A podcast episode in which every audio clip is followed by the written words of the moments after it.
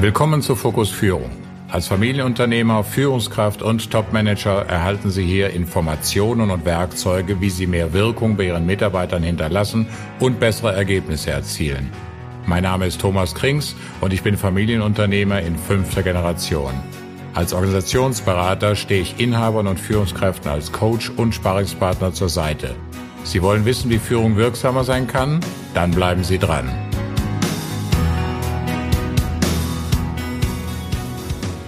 Vorab möchte ich Ihnen aus rechtlichen Gründen mitteilen, dass ich im Laufe dieser Episode einen kleinen, nennen wir es mal, Werbeblock eingebaut habe. Ich war noch ein relativ unerfahrener Coach, da kam eine Frau zu mir ins Coaching, um ein Thema zu besprechen.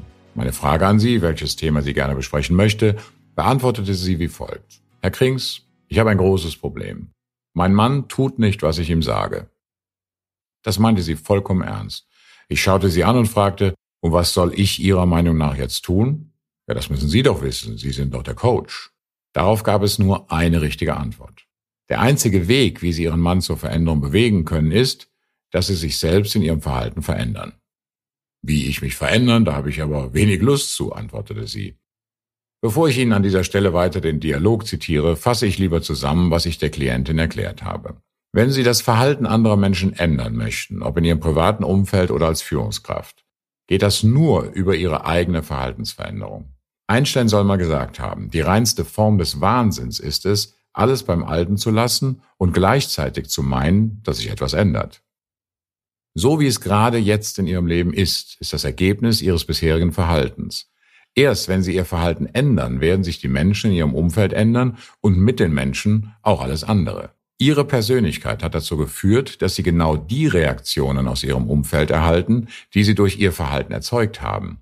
Ihre Persönlichkeit ist die Summe Ihrer Gewohnheiten. Und diese Gewohnheiten gilt es zu ändern, um Verhalten im Umfeld auch zu ändern. Führung bedeutet also Persönlichkeitsentwicklung. Jetzt können Sie leider nur sehr schwer Ihre Persönlichkeit entwickeln. Das belegen die aktuellsten Erkenntnisse der Neurowissenschaften. Unsere Gene und unser Umfeld in der frühesten Kindheit haben unsere Persönlichkeit nahezu unveränderbar konditioniert. Was wir aber tun können, ist neues Verhalten zu lernen. Dies ist dann eine kognitive Leistung, keine Konditionierung. Das ist aber besser als nichts zu ändern und weiter unerwünschte Ergebnisse in unserem Leben zu erhalten. Ein Beispiel. Mit der Übernahme meines elterlichen Unternehmens hatte ich auch ein Betriebsrat geerbt. Der Betriebsratsvorsitzende war ein langjähriger Mitarbeiter aus der Produktion. Im Laufe der Zeit hatte sich dieser eine, nennen wir es mal so, mafiöse Struktur um sich herum aufgebaut. Diese Struktur bestand aus anderen Mitarbeitern, die ihm den Rücken stärkten und taten, was er von ihnen wollte. Das Ärgerliche daran war, dass es ihm nur darum ging, seine eigenen Interessen zu vertreten. Die Kollegen waren ihm egal. Dies war möglich, da mein Vater als mein Vorgänger ein Machtvakuum im Produktionsbereich hatte entstehen lassen, indem er zu lange eine schwache Führungskraft als Produktionsleiter duldete. In diesem Vakuum konnte der Betriebsratsvorsitzende jahrzehntelang seine Macht entwickeln. Mein Problem war, dass dieser Betriebsratsvorsitzende bei jedem Thema Mitbestimmungsrecht hatte und er mich grundsätzlich für mich damals nicht nachvollziehbar bei allen mitbestimmungspflichtigen Entscheidungen, die mein Unternehmen nach vorne gebracht hätten, blockierte die Erweiterung der Produktionsanlagen, neue Schichtmodelle, Überstundenregelungen und so weiter. Wir hatten unendlich viele Betriebsratssitzungen und in jeder einzelnen gab es Konfrontationen. Irgendwann hatte ich das Gefühl, die Firma gehört mir überhaupt nicht mehr. Auf der einen Seite trug ich die Verantwortung für alles im Unternehmen, auf der anderen Seite brauchte ich für fast alles die Zustimmung des Betriebsrats. Ich kam an einen Punkt, wo ich mich fragte, wer ist hier eigentlich der Chef? In mir als junge Führungskraft wurden die Widerstände gegen den Betriebsrat, insbesondere gegen den Vorsitzenden, immer größer. Alles änderte sich erst, als dieser Mitarbeiter dauerhaft erkrankte und in den Vorruhestand gehen musste. Der neue Betriebsrat war deutlich kooperativer und die Sache verbesserte sich merklich. Ich stellte mir die Frage, was die Ursache dessen war, dass es zuvor die ganzen Jahre nur schwierige Kommunikation mit dem Betriebsrat gab und ich mich in meinem Wirken ausgebremst fühlte. Damals kannte ich die Antwort nicht. Ich hätte mich fragen müssen, was hat das Ganze mit mir zu tun? Inwieweit ist mein Verhalten verantwortlich für die Reaktion meines Mitarbeiters? Die Antworten darauf hätten mich sicherlich weitergebracht.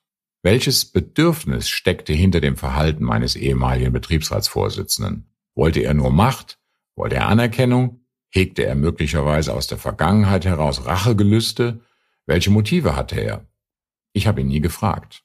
Ein weiteres Beispiel. Sie haben vielleicht seit längerer Zeit ein Problem mit einem Mitarbeiter. Dieser Mitarbeiter ist immer nur renitent, wenig kooperativ und nicht einsichtig.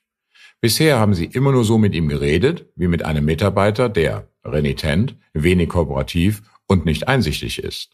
Wenn Sie sich bei dem nächsten Gespräch mit diesem Mitarbeiter nicht mehr auf dessen bisheriges negatives Verhalten konzentrieren, sondern mit der Einstellung ins Gespräch gehen, dass Sie herausfinden wollen, warum er so reagiert, werden Sie andere Ergebnisse in diesem Gespräch erzielen. Garantiert.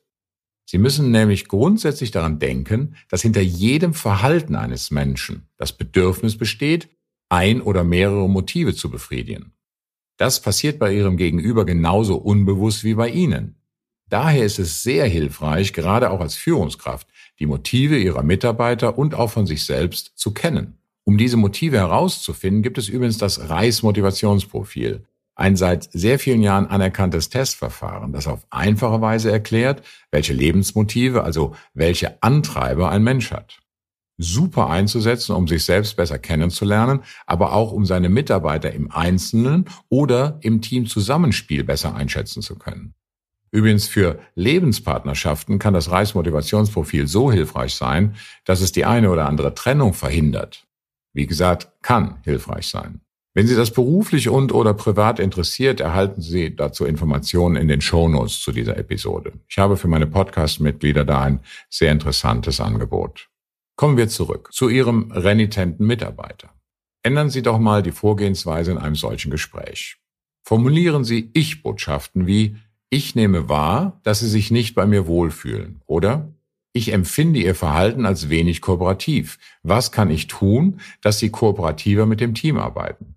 Oder ich beobachte, dass Sie alle Arbeiten, um die ich Sie bitte, ablehnen oder nur mit extremer Abwehrhaltung angehen. Was kann ich tun, damit Sie mehr Spaß an Ihrer Arbeit haben? Dann ist es extrem wichtig, aktiv zuzuhören. Genau auf die Antworten zu hören, was der Mitarbeiter antwortet und wie er es sagt. Wenn Sie dann zunächst weiter Fragen stellen, die dazu dienen, mehr über das Warum hinter dem Verhalten herauszufinden, werden Sie feststellen, dass sich die Gesprächsqualität ändern wird mit deutlich besseren Ergebnissen. Je nachdem, wie das Verhältnis zwischen Ihnen und diesem Mitarbeiter ist, kann es allerdings sein, dass Sie mehrmals Gespräche führen müssen, um gute neue Ergebnisse zu erzielen. Aber es lohnt sich, diese Zeit zu investieren. Das gilt im beruflichen Kontext wie auch im Umgang mit Partnern, Kindern, Eltern und Freunden. Sie sind es, die die Veränderungen in Ihrem Umfeld anstoßen, indem Sie sich anders verhalten. Das dürfen Sie lernen, das ist Persönlichkeitsentwicklung. Und die kann bis zum Ende Ihres Lebens stattfinden, so sagt die Gehirnforschung. Solange Ihr Gehirn gesund bleibt, geht das. Die Wissenschaftler nennen das Plastizität des Gehirns. Es fällt zugegeben mit zunehmendem Alter schwer, ist aber möglich. Die gute Botschaft, es ist also nie zu spät, damit anzufangen. Führen bedeutet, verändere dich selbst und alles um dich verändert sich von alleine. Bleiben Sie fokussiert. Damit sind wir am Ende unserer heutigen Folge. Ich freue mich, wenn ich Ihnen in dieser Episode den einen oder anderen Impuls für Ihre Führungsarbeit geben konnte. Und damit Sie den nächsten nicht verpassen, lade ich Sie ein, den Fokus Führung Podcast in Ihrer Handy-App zu abonnieren. So ist die nächste Folge sofort nach Erscheinen auf Ihrem Telefon. Und wissen Sie, wie Sie mir eine Freude machen können? Mit Ihrem Feedback.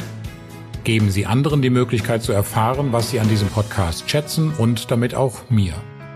Nutzen Sie als Apple-Nutzer den iTunes Store für Ihre Bewertung oder den Link zu meinem Proven Expert Profil in den Show Notes. Bis nächste Woche. Ihr Thomas Krings.